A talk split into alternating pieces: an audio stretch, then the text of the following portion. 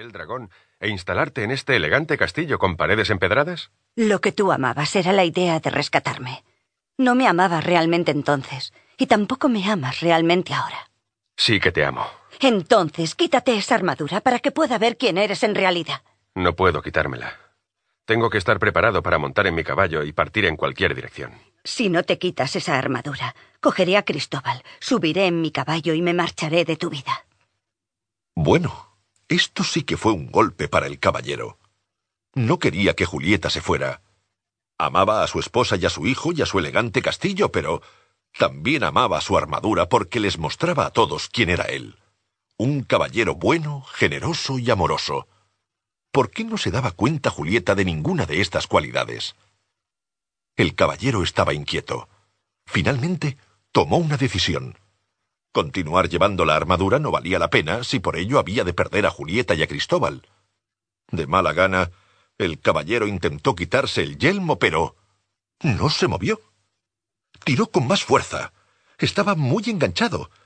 Desesperado, intentó levantar la visera, pero por desgracia también estaba atascada. Aunque tiró de la visera una y otra vez, no consiguió nada. El caballero caminó de arriba a abajo con gran agitación. ¿Cómo podía haber sucedido esto? Quizá no era tan sorprendente encontrar el yelmo atascado, ya que no se lo había quitado en años, pero la visera era otro asunto. La había abierto con regularidad para comer y beber. Pero bueno, si la había abierto esa misma mañana para desayunar huevos revueltos y cerdo en su salsa. Repentinamente, el caballero tuvo una idea. Sin decir a dónde iba, salió corriendo hacia la tienda del herrero en el patio del castillo. Cuando llegó, el herrero estaba dándole forma a una herradura con sus manos. Herrero, tengo un problema. Sois un problema, señor. El caballero, que normalmente gustaba de bromear, arrugó el entrecejo. No estoy de humor para tus bromas en estos momentos. Estoy atrapado en esta armadura. vociferó, al tiempo que golpeaba el suelo con el pie revestido de acero dejándolo caer accidentalmente sobre el dedo gordo del pie del herrero. ¡Au! El herrero dejó escapar un aullido y olvidando por un momento que el caballero era su señor, le propinó un brutal golpe en el yelmo. El caballero sintió tan solo una ligera molestia. El yelmo ni se movió. Inténtalo otra vez, ordenó el caballero sin darse cuenta de que el herrero le había golpeado porque estaba enfadado. Con gusto. El herrero balanceó un martillo en venganza y lo dejó caer con fuerza sobre el yelmo del caballero. El yelmo ni siquiera se abolló. El caballero se sintió muy turbado. El herrero era con mucho el hombre más fuerte del reino. Si él no podía sacar al caballero de su armadura, ¿quién podría? Como era un buen hombre, excepto cuando le aplastaban el dedo gordo del pie, el herrero percibió el pánico del caballero y sintió lástima. Estáis en una situación difícil, caballero, pero no os deis por vencido. Regresad mañana cuando yo haya descansado. Me habéis cogido al final de un día muy duro. Aquella noche la cena fue difícil.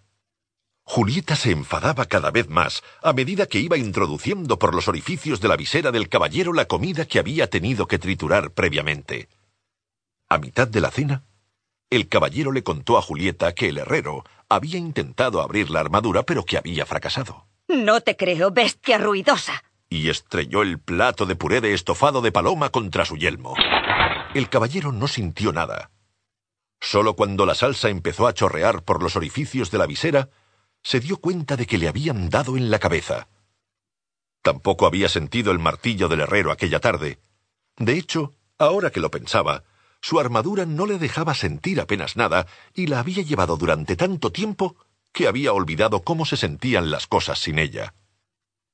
El caballero se entristeció mucho porque Julieta no creía que estaba intentando quitarse la armadura. El herrero y él lo habían intentado y lo siguieron intentando durante días sin éxito. Cada día el caballero se deprimía más y Julieta estaba cada vez más fría. Finalmente el caballero admitió que los esfuerzos del herrero eran vanos. Vaya con el hombre más fuerte del reino. Ni siquiera puedes abrir este montón de lata. Cuando el caballero regresó a casa, Julieta le chilló. Tu hijo no tiene más que un retrato de su padre, y estoy harta de hablar con una visera cerrada. No pienso volver a pasar comida por los agujeros de esa horrible cosa nunca más. Este es el último puré de cordero que te preparo. No es mi culpa si estoy atrapado en este.